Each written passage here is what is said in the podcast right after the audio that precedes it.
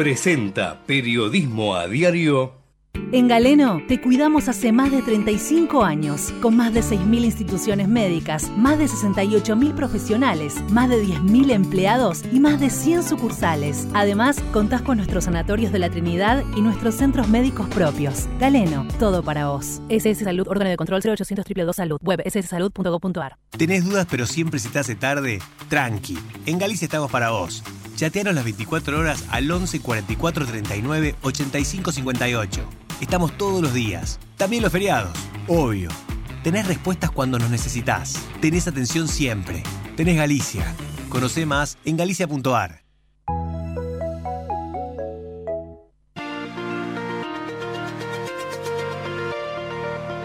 En la mañana de Ecomedios y con la conducción de Hugo Grimaldi, ya comienza la edición compacta de Periodismo a Diario.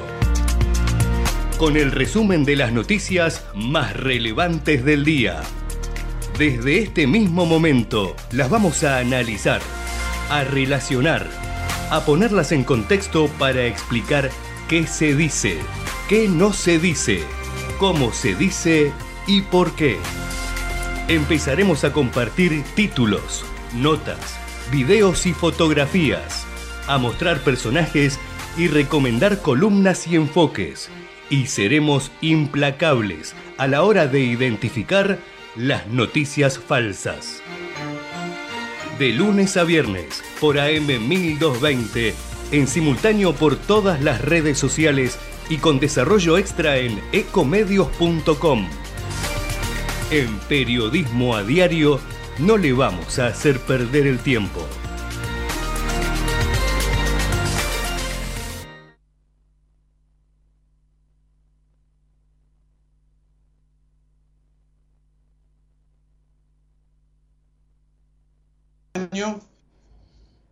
Hoy, este, día miércoles, así que nos quedan tres, tres días. Miércoles, jueves, viernes, ¿eh? hasta llegar a cerrar este 2023 que quedará en el recuerdo de muchos por la tensión electoral como punto número uno, además por el cambio de ideología que veremos cómo resulta, estamos recién en, los albores y con mucho ajetreo al respecto y muchas dudas y muchas incertidumbres y si a esto se le suma todo el costado económico, el bolsillo cada día más flaco, la situación inflacionaria, eh, bueno, el endeudamiento, todo lo que ustedes saben que nos está pasando a los argentinos. Hoy les reitero, este, un día eh, importante, eh, porque estamos ya ahí, a punto, a punto de llegar. Eh, estaba tratando de, ver un poquito los datos del tiempo, los tengo por acá. Hoy, miércoles 27 de diciembre, el Servicio Meteorológico Nacional nos dice 20 grados 9, la temperatura, la humedad 55%, la presión es de 1013.4 pascales, el viento sopla del norte a 9 kilómetros por hora y nos asegura para hoy un este, día caluroso y húmedo. Con viento norte, imagínense, máxima de 30. Para mañana jueves vendrá todavía un escaloncito más, 32 de máxima. El viernes baja un poquito, 26. Igualmente no hay para nada lluvias en el horizonte, eh, tampoco el sábado, 24. El domingo, que es el último día del año, 27. Y el lunes, primero de enero, 24. Pero nada de lluvias de momento, ¿eh? con un tiempo que, que, bueno, estamos en el verano, ¿no es cierto? Bueno, y después está el tiempo económico, el tiempo político.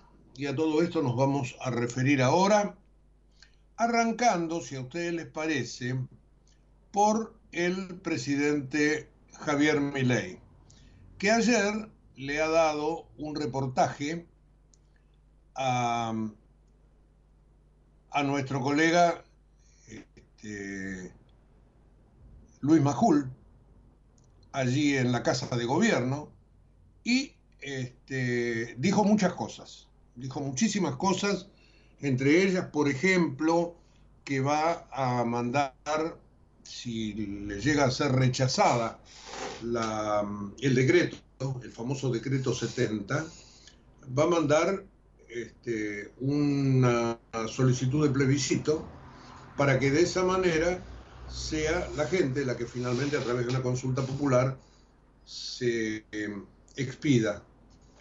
Veremos porque ahí hay algunas dudas sobre qué cosa es vinculante, qué cosa no lo es. Si podemos en el curso del programa lo vamos a aclarar con algún abogado constitucionalista, pero allí se lo ha visto a Miller redoblando la apuesta.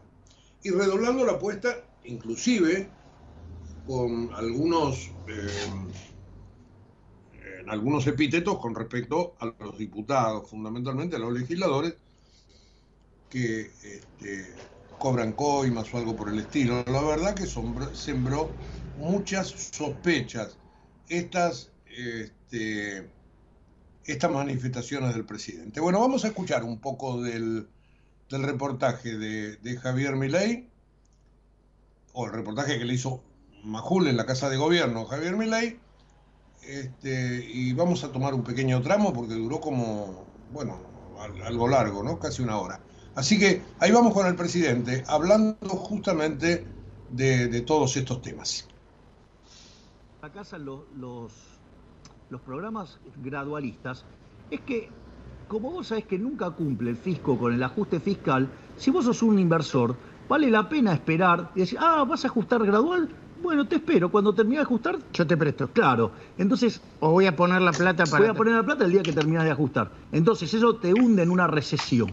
Por eso es tan importante el shock, porque lo que hace es minimizar el tamaño de la recesión. O sea, si vos lo haces, la inversión va, a aparecer. Y a propósito de esto, eh, los legisladores, senadores, diputados, la mayoría dice que están de acuerdo con el 90, el 95% del contenido del, denominado megadecreto. Eh, pero dicen que están eh, que no les gusta la forma. Entonces dice, se presenta una ley espejo que el presidente divida esto en varias leyes, eh, que el presidente no haga este mega decreto porque si no va a venir otro presidente con otra ideología y va a hacer otro mega decreto en sentido contrario. ¿Qué respondes a eso? Que eh, evidentemente no tienen conciencia de la gravedad de la situación o la subestiman. La realidad es la siguiente, mira, yo el otro día hice un posteo en Twitter con una frase de Arturo Frondizi. Todos esos que me cuestionan la forma, me imagino que entonces estarán despotricando fuertemente ahora contra Arturo Frondizi, ¿no? Que tuvo que ver con el tema de los contratos petroleros y toda una serie de inversiones. Y él sabiendo que cuando entra en la maquinaria del Congreso, eso le pone tanta lentitud que lo estropea todo, al margen que parte de esa lentitud que le ponen los legisladores, es porque es un también, ¿eh? Ojo, algunos. Sí, no dije todos, dije algunos. Pero esos que les gusta tanto la discusión y todo eso, y discutir la coma y todo eso, es porque están buscando coimas. Entonces, cuidado. Porque esto justamente apunta contra los corruptos. Y una de las cosas que buscan es que entre en esa dinámica para vender sus votos. Entonces, ojo porque hay mucho vivillo y delincuente dando vuelta. Entonces. además, entre los decretos, yo no, sé, yo no soy quien para opinar sobre la forma, pero entre los decretos. La, pregunta es: ¿está con... ¿hay eliminación de leyes de la dictadura? La, la pregunta es: ¿está contemplado dentro de la Constitución? Sí. El problema es que no les gusta, no les gusta, y no pueden decir abiertamente que no les gusta o quieren agarrar algún negocio negociando alguna ley. Ojo, ojo. Entonces, ¿cuál es el punto? ¿Qué era lo que decía Frondi? Si se lo meto dentro del Congreso, van, a romper todo, las cosas no van a avanzar. Va a quedar diluido y, va, van a romper el, corazón del, del, cambio. Entonces, ¿qué es lo que pasa? Nosotros estamos dándole en esto un shock de libertad a la gente estamos haciendo los mercados mucho más competitivos, esto es muy market friendly y obviamente va en contra de los tongos de la casta. Entonces, si se, es interesante, cuando los escuchás quejarse, rastrea un poquito dónde va y no sea cosa que te encuentres la cajita que están defendiendo. Bueno, o lo que entonces hay algunos elementos eh, no, no, pero quiero seguir con esto, no Pero quiero seguir con esto, Luis. Entonces, y que después puede venir otro. Y sí, también es cierto que, digamos, o sea, le sacaron la ley de intangibilidad de los depósitos durante la convertibilidad, sí, en el gobierno de la Rúa y después terminaron con el corralito, con el corralón, con Alcatraz. Por lo tanto, digo, que no vengan con esos argumentos, porque esos argumentos, la verdad que no se los cree nadie. Entonces, que le dejen de mentir a la gente. No, no es que, digamos, si están a favor, listo, que lo dejen correr, que no se hagan problema. Pero no, no es que, el problema es que con este mecanismo no pueden morder. Ese. Ahí, ahí estaba, ¿eh? el presidente contra los tongos de la casta. Habló del decreto, del soplo de libertad que eso significa y, eh, bueno, toda una elaboración en relación a toda la cuestión que tiene que ver con eh, por qué motivo le quieren voltear la, el decreto algo que avanza en ese sentido, porque si bien desde el radicalismo, por ejemplo, se sigue pidiendo que se presente una ley en espejo con este con este decreto, o quizás cortando la ley, cortando el decreto en varias leyes, lo cual motivaría discusiones y meses, y el presidente sigue defendiendo el shock. Como ustedes habrán visto al principio de lo que él decía, cree que el gradualismo estiraría las cosas y que por lo tanto, y eso también tiene que ver Mauricio Macri, que le recomendó ir al shock, le recomendó, le apuntaló la idea que tenía Milei, porque a él le había ido mal cuando quiso hacer algo gradual, bueno, en ese momento eh, se dio mm, la situación de que por esto el, presidente apuntó al decreto y apuntó, y esto va a traer mucha bronca dentro del Congreso desde ya, a las coimas. Y en un momento dado dijo que eh, esa mm, situación va a generar que quizás eh, él tenga que llamar a un plebiscito o a una consulta este, pero allí hay muchas dudas todavía porque eh, este plebiscito es una medida que en el caso de que, que lo pidiera no podría ser vinculante. Así que habló del decreto, habló de los este, de la casta y habló del plebiscito. Y hoy justamente este tema es el que le da tapa a buena parte de los diarios. Por ejemplo, La Nación ley no descarta la consulta popular por el DNU y después agrega algunos diputados buscan coimas, que es lo que acabamos de leer. Eh, Mega DNU, ley acusó a legisladores y advirtió con hacer un plebiscito, dice el diario popular. Si el Congreso rechaza el DNU, ley quiere llamar a un plebiscito, dice el Día de la Plata.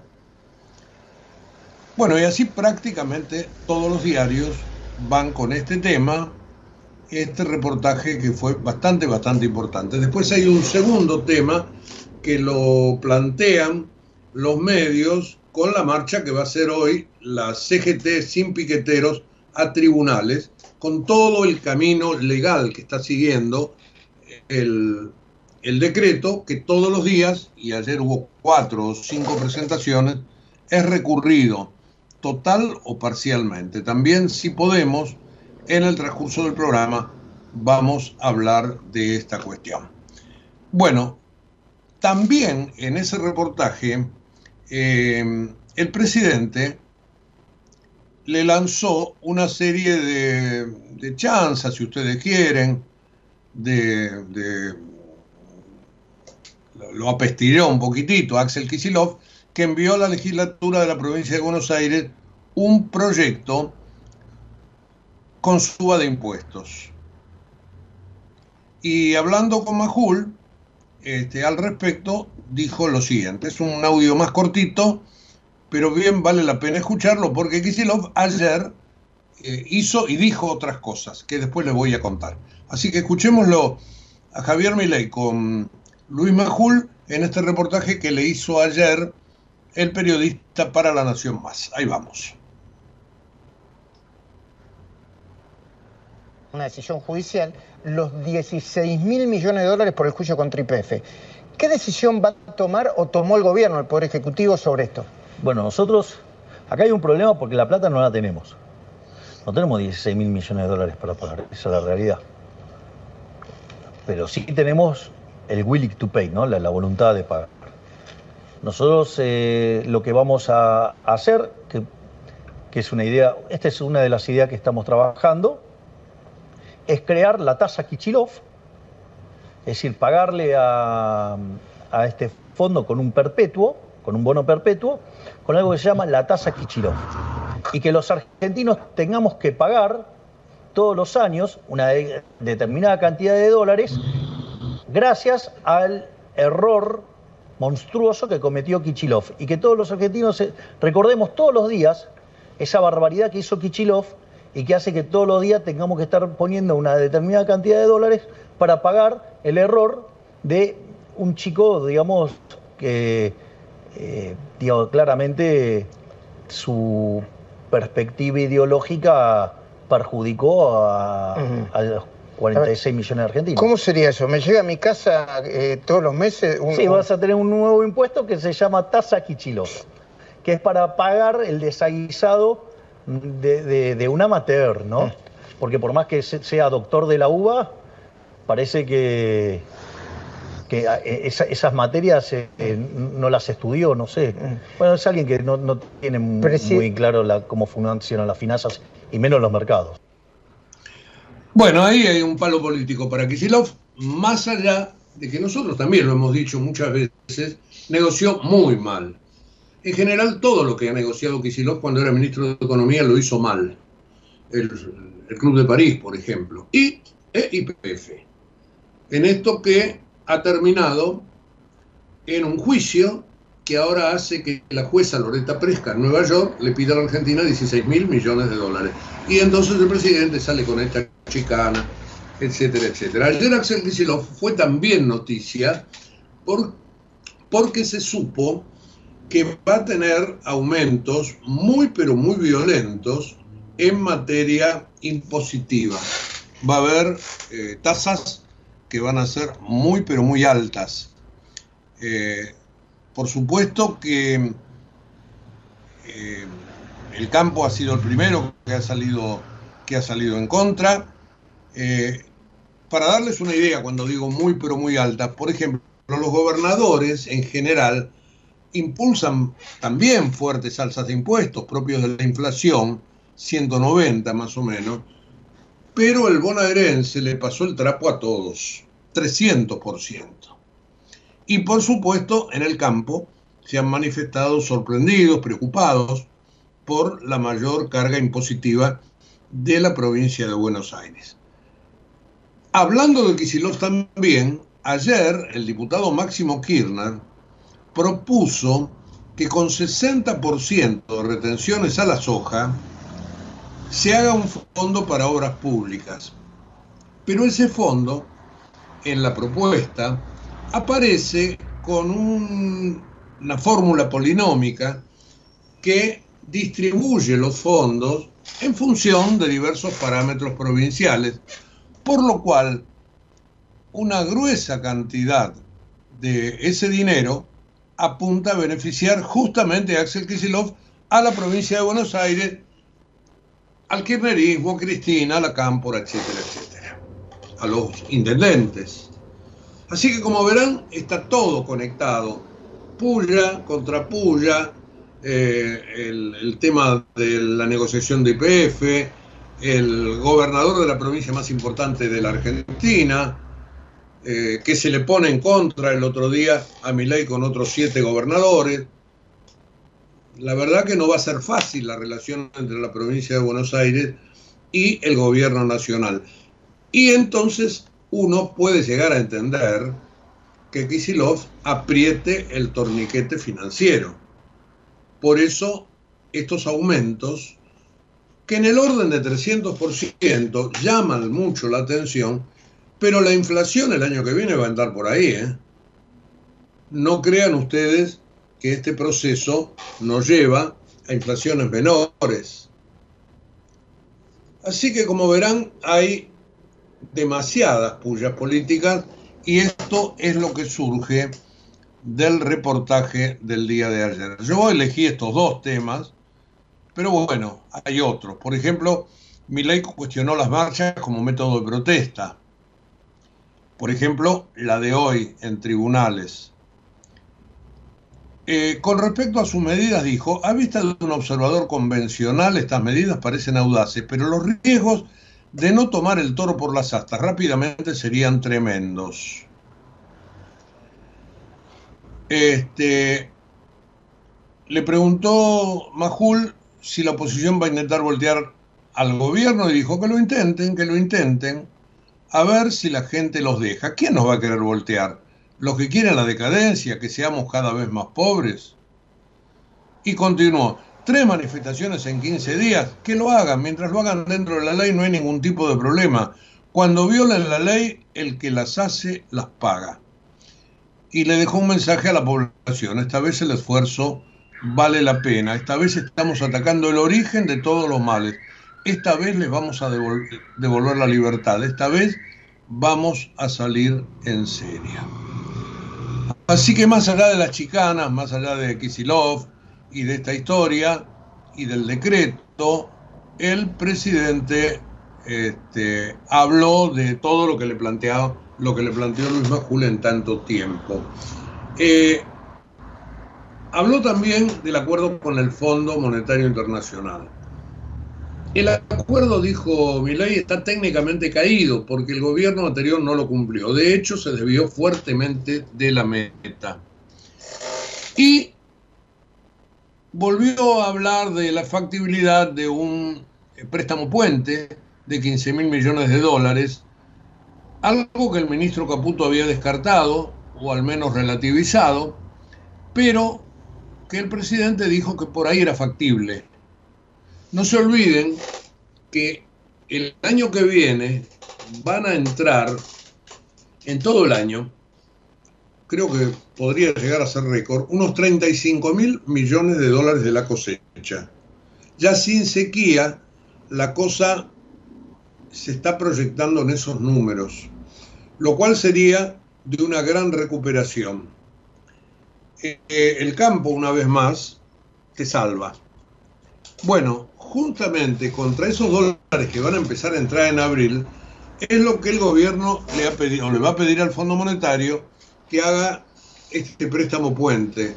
Dame ahora, en abril te empiezo a devolver. Eso sería totalmente aparte de cualquier nuevo programa. Pero veremos cómo este, se instrumenta, si hay posibilidades o no, pero lo que es concreto, que en ingreso de dólares vamos a tener un muy buen año. Puede haber dólares también por ventas al exterior de petróleo y gas, puede haber dólares también por la venta de minería. Cuando digo gas, digo hay que continuar el gasoducto eh, para no importar al menos hay que empezar a hacer las plantas de licuefacción en los puertos para empezar a exportar gas. No hay plata, la obra pública está parada. Seguramente los privados la van a poder hacer. Así que me imagino yo que en eso se debe estar trabajando. Eh, más allá de que se consiga o no se consiga este préstamo puente para llegar al mes de abril. Eh, también el presidente explicó la manera en que van a ir aumentando las tarifas de servicio. Un tercio por año cómo se van a eliminar los subsidios económicos. Ahora hay aumentos que estaban pactados, que tendrían que haber sido en agosto y que no se hicieron. Bueno, eso se tiene que dar. Lo que hay que hacer es recomponer la ecuación financiera de los contratos y que solo el residuo impacte en precios podés hacer un montón de ingeniería financiera sobre el flujo de fondos de las empresas, de modo que minimices cuando necesitas subir la tarifa para que la gente no sufra tanto con el sinceramiento. Eh, cuando Majul le pregunta si había posibilidad de que haya aumentos para empleados públicos de la Administración Nacional, respondió no. Eh, también de otros achicamientos de gastos. Teníamos 121 autos, dos choferes por auto, La Secretaría General de la Presidencia, 248 choferes. Se saca todo. Se terminaron los privilegios. Hay que tener austeridad. Si queremos pedirle a la gente que nos acompañe con esto, los primeros que tenemos que ser austeros somos nosotros.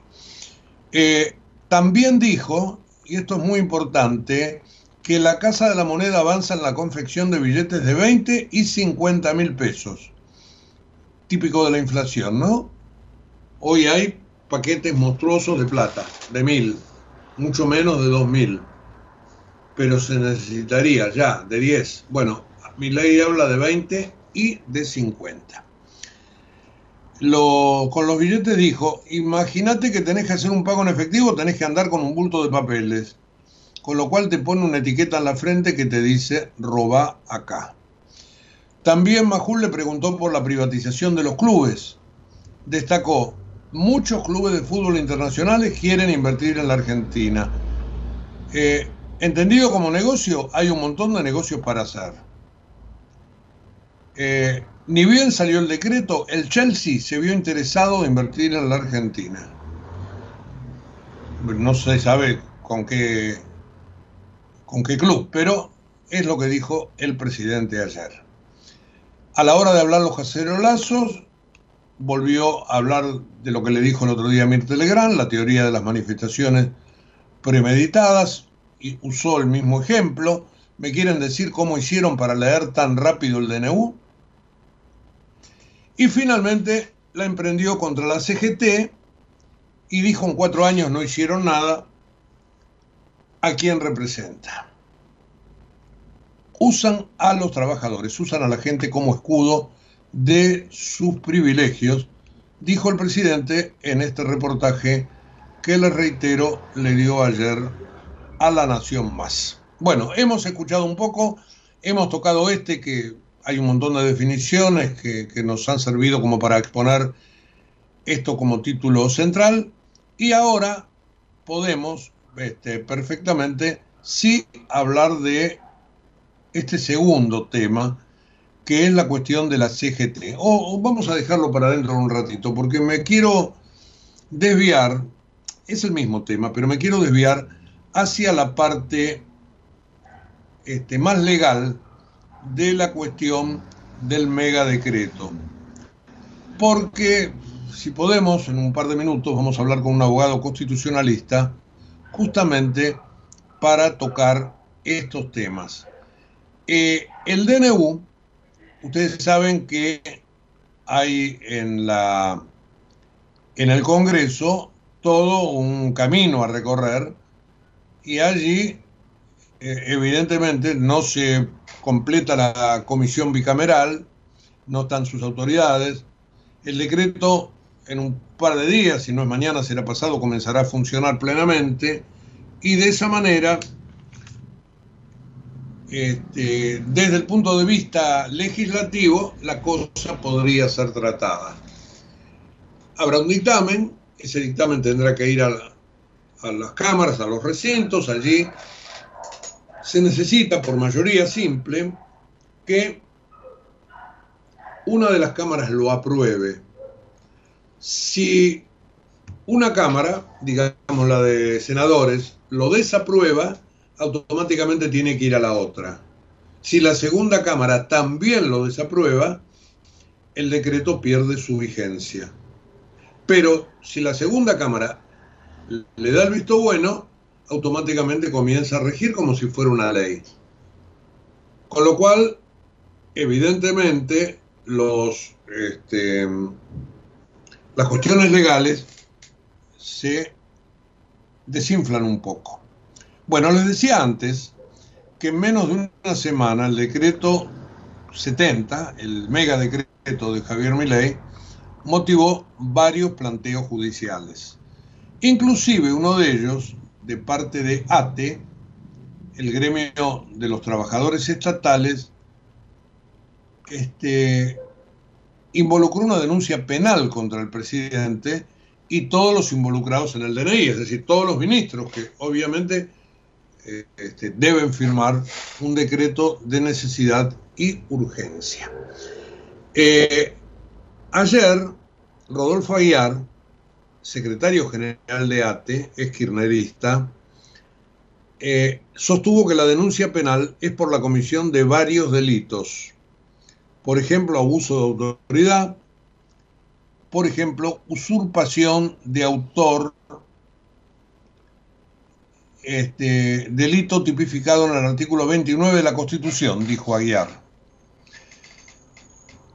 eh, que establece la responsabilidad y la pena de infames traidores a la patria, a quienes ejerciten actos que impliquen arrogarse la suma del poder público, que ubiquen al presidente en una posición de supremacía. La ley penal vigente en nuestro país castiga a todo funcionario que dicte una resolución contraria a la Constitución y las leyes. En este caso, la conducta tanto del presidente como de todas aquellas personas involucradas se encuentran encuadradas en este accionar. No puede arrogarse facultades extraordinarias, etcétera, etcétera. Como verán, hay cuestionamientos que exceden inclusive al fuero contencioso administrativo, que es el que ha tomado estas denuncias. El magistrado es el juez eh, Esteban Furnari, un juez que había designado Néstor Kirchner. Allí están derivándose todas las denuncias porque fue el primero que recibió el viernes pasado el pedido de el primer pedido, el que hizo el que se hizo este, la semana pasada. Este es un juez Furnari de 45 años, siempre en el fuero contencioso administrativo, fue prosecretario, secretario de la sala quinta de la Cámara y se supone que es una persona muy, pero muy experimentada. Yo quiero hablar de todos estos temas con un abogado, con un constitucionalista, porque evidentemente hay muchas cosas que se nos escapan, pero ahora se siguen sumando las cuestiones, porque ahora está todo este, el tema del plebiscito. Ahí hay una serie de cosas que tenemos que, que dilucidar. Es lo mismo una consulta popular que un referéndum, que un plebiscito, qué es vinculante, qué no es vinculante, por qué, cómo tendría que materializarse. Hasta ahora no deja de ser este, una especie de cuco que pone mi ley por delante, pero es posible hacer lo que se necesita. Bueno, hay montones de dudas al respecto y ayer el presidente las puso arriba de la mesa.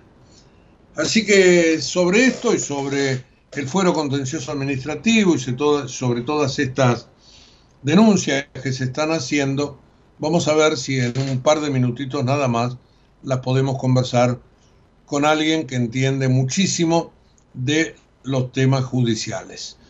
Así que este, tengo una serie de consultas para hacerle y que van todas más o menos en la línea de lo que yo les decía recién. Lo tengo justamente en línea al doctor Félix Lonigro, que es abogado constitucionalista, con quien quiero hablar de todos estos temas. Eh, Lonigro, buen día. Hugo Grimaldi, ¿cómo anda? ¿Qué tal? Buen día, Hugo. ¿Cómo le va? Bueno, tenía un montón de preguntas para hacerle, pero ahora se me han sumado otras. En periodismo siempre tiene más vigencia lo último. Así que voy a comenzar por esto de ayer, lo que dijo el presidente cuando habló del plebiscito.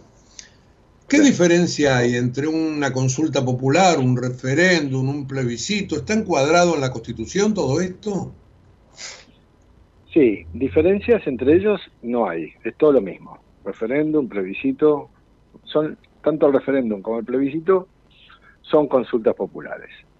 Eh, los términos, los términos tienen distinto origen, este, vienen del latín, qué sé yo, plebiscito significa lo que la plebe decide, plebiscitum viene de aquella época, referéndum tiene que ver con el refrendo, del pueblo, en todo caso, a una decisión que pretende tomar la autoridad, pero son consultas populares.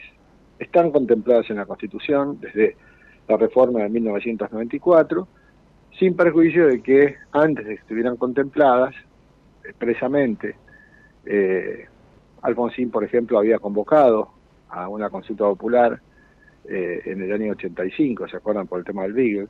Y, en aquel momento no estaba, no estaba contemplada en la Constitución, pero nadie, nadie cuestionaba que el representante del pueblo, el principal representante del pueblo, le consultara al representado acerca de una decisión tan este tan compleja o, delicada y sobre la que había tanta controversia. Así que este y de hecho fue el último o la última consulta popular a la que se convocó a nivel nacional, porque desde que está regulada en la Constitución desde el año 94 nunca se utilizó. Eh, así que bueno, hoy en día la tenemos allí prevista en dos variantes, consulta popular vinculante o consulta popular no vinculante, eh, ¿Cuándo, es vinculante? La consulta popular vinculante significa que es obligatoria. Esto quiere decir que la, decisión de la gente, el sí o el no de la gente, obliga a la autoridad a respetar esa decisión. Y además vinculante también quiere decir que la gente que es convocada a consulta popular está obligada a ir a, votar, a pronunciarse. Eh, ¿Quién puede convocar a consulta popular vinculante? El Congreso, únicamente el Congreso a través de una ley y siempre, por supuesto, respecto de los temas de su competencia, es decir, de aquellas cuestiones que la Constitución Nacional le, asigna. Eh, la consulta popular no vinculante, que es aquella que en la que bueno la gente no está obligada a votar y, y que la decisión de la gente no genera obligación de, las autoridades de cumplir. En todo caso, en una no vinculante, si la gente dice que sí a la, consulta, el Congreso está obligado a darle tratamiento a ese proyecto que se ha sometido a su consideración, a darle tratamiento este, en la primera sesión que exista después de, el, después de la consulta. Ese es el efecto jurídico del sí en una consulta popular eh, no vinculante. Así que, eh, bueno, ¿y quién puede convocar a la no vinculante? El Congreso también o el presidente, pero siempre dentro de sus respectivas competencias. Por eso es que lo que está planteando mi ley, de que quiere convocar a una consulta popular respecto del decreto del DNU, si es que le llega a ser rechazado por el Congreso, es inviable, porque eh, él no puede convocar a consulta popular no vinculante, puede convocar a una no vinculante desde ya, pero no sobre temas del Congreso, sino sobre temas propios. Entonces, todo lo que está contenido en el DNU, justamente porque está contenido en un DNU, son temas del Congreso. Por lo tanto, él no puede convocar a consulta popular no vinculante sobre temas que no son de su competencia. Mm. Ahora, con lo cual, con lo cual lo de ayer sería como, como dicen los franceses, una butad. Eh, yo no sé, o es, a ver, es desconocimiento. A un alumno que me contesta, si yo a un alumno le pregunto esto en la clase, en un examen. lo he perdido, doctor. Hola, hola, ¿me escucha? Ahí, ahí se me había perdido el, el retorno. Usted decía un desconocimiento y ahí me quedé. Yo decía, yo decía que si a un alumno en un examen le pregunto si se puede, si el presidente puede convocar a consulta popular sobre un tema de Congreso y me dice que sí, la respuesta está mal. Claro. Este, entonces, eh, eh, lo de mi ley es o un desafío o una estrategia política, o tal vez, o tal vez mi ley tenga en la cabeza la idea de convocar a consulta popular no vinculante a través de un decreto de necesidad y urgencia. Porque, a ver, vamos a entender esto. ¿Puede el presidente convocar a consulta no vinculante? Sí. ¿Sobre temas de su competencia? Sí. Si él convoca a consulta, ¿qué dicta para convocar a consulta? Así, ¿cómo convoca a consulta no vinculante de un tema de su competencia? A través de un decreto, de un decreto común y corriente. En cambio, si él quiere ejercer una atribución del Congreso, que es convocar a consulta popular no vinculante sobre temas que no son de su competencia, ahí necesita apelar a uno de esos decretos que usa cuando quiere ejercer atribuciones de Congreso, es decir, a un DNU. Entonces, ¿él podría dictar un DNU convocando esa consulta? Sí, podría, pero es totalmente, absolutamente inconstitucional. Entonces, ante cualquier acción judicial que se inicie, se lo frena con una medida cautelar. Este, o sea que él, por más que quiera, a la gente no le puede consultar. Además, tengamos en cuenta que ahí se pone muy en evidencia esto de que el pueblo no gobierna sino a través de sus representantes. Si los representantes del pueblo le dicen que no algo, como es el rechazo de un DNU, eh, él no puede salir después a preguntarle a la gente, porque el pueblo no gobierna sino a través de sus representantes. Y la consulta popular, si bien no es un sistema excepcional, no puede ser entendido como una especie de alternativa B a un rechazo de la gente en el Congreso. Porque es como reemplazar la democracia indirecta por una directa. Claro, que, es que, el, Congreso es la gente. Es la gente a través de sus representantes. Lógico, está bien, existe, existe la consulta popular, pero, pero que sea la revancha a uno de los representantes del pueblo parece una burla. Bueno, usted me da pie entonces para hablar de los DNU este, y de todo lo que está sucediendo en la justicia, todos estos, eh, me refiero al, decreto 70, al mega decreto. Este, eh, están cayendo todas las denuncias en el mismo juez que ha traído todas las causas. ¿Esto es así? ¿Es, es normal? ¿Esto es lo que ocurre siempre, doctor? Eh, si las causas si una causa colectiva cae en el juzgado de un juez, cualquier otra causa con el mismo objeto y el mismo y la misma legitimación, o sea, también colectivas, van a terminar en el mismo juez, porque si no es un escándalo jurídico que distintas causas generales con un objeto general como es atacar la, la totalidad de un EU caigan distintos juzgados, y sería como anárquico. Entonces es lógico que todas vayan a parar al mismo.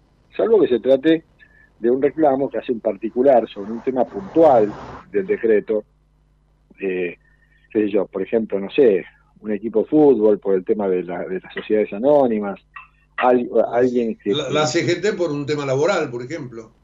Por un, tema, por un tema laboral. Bueno, lo que pasa es que la CGT, eh, sí, está bien, si la CGT lo hiciera por un tema laboral estaría atacando específicamente una cuestión del decreto, entonces me da la sensación que ahí eh, no, no, no tiene por qué seguir la, la, este, el mismo carril que los decretos, que los, eh, digamos que los que apuntan a, a, invalidar globalmente el DNU. Este, pero, pero sí, me parece lógico que todas caigan en el juzgado de Furnari, ¿no? Ahora, ¿cuáles son los tiempos que tiene el juez? Eh, estas son eh, estas son acciones, son acciones de amparo. Quiere decir que las acciones de amparo tienen plazos breves, por ejemplo, se inicia, y aparte, y aparte eh, son planteos que llevan medidas cautelares, seguramente, seguramente va haber un pedido de una cautelar, y entonces estamos hablando de medidas cautelares contra el Estado. O sea que en definitiva, eh, son, si ahora se presentó la acción, el juez le tendrá que dar traslado al Estado Nacional para que conteste en un plazo que los jueces habitualmente en los amparos colocan entre tres y cinco días, eh, por hoy pueden ser siete, qué sé yo, por eso lo decide el juez. Entonces el Estado hace como si fuera la contestación del amparo, el informe que prevé la ley que tiene que hacer, eh, y después el juez ya tiene la posibilidad de resolver. Eh, todo se hace, los amparos se deberían resolver en plazos muy breves. Este, por supuesto que entramos en feria, ¿no? Y porque nos quedan, hoy es 27, 27, 28, 29, quedan tres días hábiles. Si no se habilita la feria, si no se habilita la feria para el tratamiento de esto, eh, que seguramente los abogados lo habrán pedido, eh, esto pasa a febrero directamente. Mientras tanto, obviamente, el, DNU, el DNU tiene vigencia, mientras tanto. El DNU va a tener vigencia a partir del a partir del 29.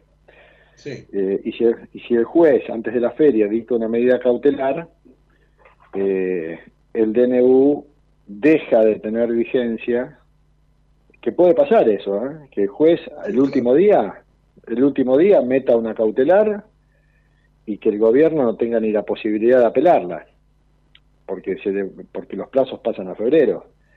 y mientras no se la apele, la cautelar sigue vigente. O sea que a lo mejor en una de ellas nos frenan el decreto y que no rigen todo enero.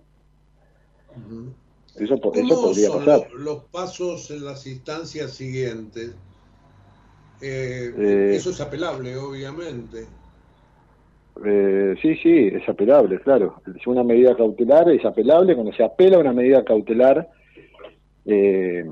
contra el Estado, la, digamos, la medida que, que se ataca se suspende porque va con efecto suspensivo. Entonces se suspende el decreto, la vigencia del decreto. Eh, ¿En toda su extensión o parcialmente, doctor? No, no, no, todo, se suspende todo. Todo. Sí, sí, sí, Se suspende todo. Eh, eh, hemos visto también, ayer un gremio, ATE, le ha hecho una denuncia penal a todos los firmantes del decreto. Este, traición a la patria, bueno, cosas que, que, van por ese lado. Eh, ¿Qué es esto? ¿Una apretada o, es efectivamente algo que, como para condicionar, digo, o, es algo que, puede llegar a avanzar por separado? Sí, avanza por separado, pero sin ninguna, sin ninguna perspectiva de éxito. Todas esas denuncias penales son fuegos de artificio. Eh, no hay, no hay este, eh, digamos, incumplimiento de los deberes de funcionario público para un presidente que en realidad está apelando a una medida que está prevista en la Constitución, allá de que por ahí se pueda pensar que no hay circunstancias excepcionales, pero él cree que sí, y puede entender con justa razón y justicia que sí. Eh, luego la justicia le dirá por ahí que no, pero, pero no hay de ninguna manera la comisión de un delito en este caso y mucho menos ese, ese, delirio que yo escuchaba de traición a la patria. Eh, porque en realidad la acusación no es por el delito de traición a la patria, sino por el delito del artículo 29 de la Constitución que prevé, que castiga a aquel que delega facultades extraordinarias al presidente. Es un delito que únicamente pueden cometer los legisladores. O sea que si se inicia una denuncia penal contra el presidente por ese delito, no hay posibilidad que el, presidente cometa el delito previsto en el artículo 29 porque es conceder facultades extraordinarias del, del Congreso al presidente. Este, y ese, ese artículo 29, según la misma Constitución, tiene la pena de los traidores a la patria, que es otro delito. Por eso es que este, por eso es que le dicen que lo, lo, digamos, lo acusaron de traición a la patria. No, eso, eso no es así. Y además, este, nada que ver el delito de traición a la patria con esto. Absolutamente nada que ver. Eh, vuelvo vuelvo al, al tema anterior del, del fuero contencioso administrativo sobre si hay cautelar, no hay cautelar, si hay que ir a febrero, si antes se puede frenar todo. ¿Cuándo llegaría a la Corte todo esto?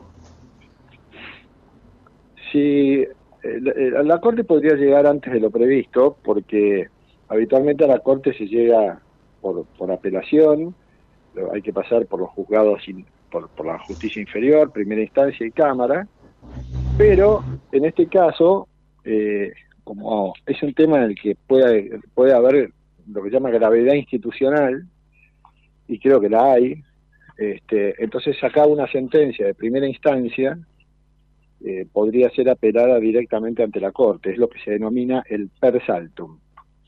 Entonces, este, si un juez en febrero, supongamos, ya se pronuncia sobre la inconstitucionalidad o sobre la validez constitucional, cualquiera de las dos partes puede saltar directo a la Corte y darle intervención más rápido de lo previsto. ¿Y en la feria no se puede constituir la Corte? Eh, para, para que la justicia funcione durante la feria es necesario que haya, eh, que haya habilitación de feria expresamente para una causa. Eh, que no es la habilitación de la feria no es para todo, es para una causa determinada. Entonces, creo que está por ahí lo amerita, ¿no? Sí, pero el que debe habilitar la feria es, un es el juez de primera instancia. probablemente para dictar, para analizar y dictar sentencias. Entonces, eh, la Corte no tiene sentido que habilite feria, porque por más que se habilite la feria para la Corte, esto a la Corte en enero no llega. Entonces es por eso que la Corte no va a habilitar la feria para esta. Bueno, realmente este, le agradezco muchísimo porque nos ha sacado un montón de dudas, pero estamos viviendo así en, un momento crucial. Por último, doctor, su opinión sobre el decreto. Eh, yo hablo no del contenido, sino de la validez constitucional del decreto. Bueno, es lo que le eh, pregunto, si, si yo tengo que hablar del contenido, debo decir que en la mayoría, no en todo, pero en la mayoría de los temas yo coincido con, con lo que con lo que se propone a través de ese decreto. Pero mm, si la pregunta es si ese decreto es constitucionalmente válido, lo primero que me tengo que preguntar es si el decreto cumple con los requisitos que un presidente necesita para poder ejercer atribuciones del Congreso a través de un DNU. Y lo que veo es que lo que por ahí falla en este decreto es la existencia de uno de los requisitos que es circunstancias excepcionales. En la mayoría de los temas abordados en este decreto, yo no veo que existan circunstancias excepcionales. Pueden existirlas en todas las cuestiones que tienen que ver con la desregulación de la economía, eh, ley de, com de góndolas, eh, ley de compra nacional, este, precios, eh, ley de abastecimiento, todo lo que tiene que ver con la regulación de la economía, pongamos, vamos a darle eh, el ok a que pueda haber circunstancias excepcionales. Alquileres, supongamos, pero en todo lo demás, código aduanero, este, reforma laboral,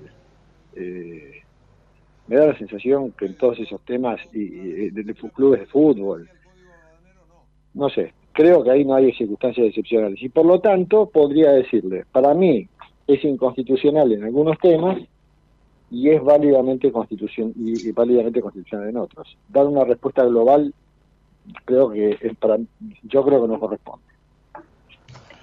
Gracias por, por la charla, le deseo un feliz año. Bueno, nos deseo, porque la verdad que 2024 va a ser muy duro para todos los argentinos. Eh, le mando un gran abrazo y será hasta la próxima. ¿eh? Bueno, muchas gracias igualmente. Lo mismo, ahí estamos con Félix Lonegro, abogado constitucionalista, lo hemos exprimido en todos estos temas sobre los cuales uno no es demasiado hábil, no conoce, pero el decreto 70, eh, las denuncias penales y ahora la cuestión del plebiscito, que sí, que no, vinculante, no vinculante, bueno, ahí nos ha explicado muy bien Félix Lonegro de qué se trata.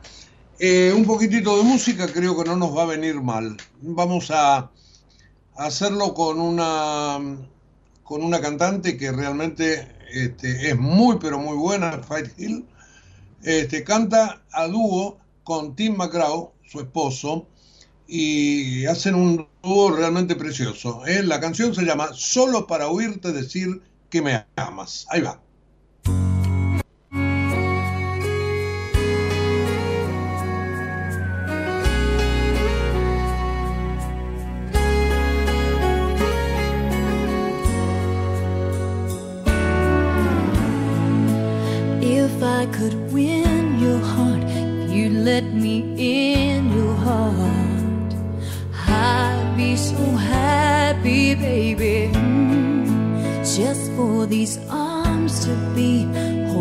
you close to me. There's nothing in this world I won't try. No limit to what I do to make you mine. Cause I'd climb right up to the sky. I take down the stars just to be in your arms.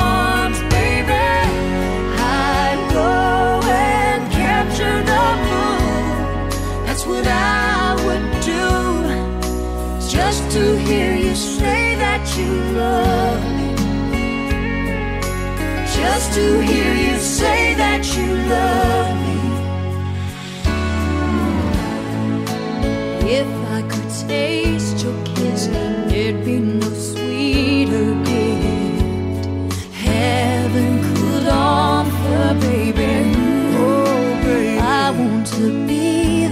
I wanna be the one. to give you love.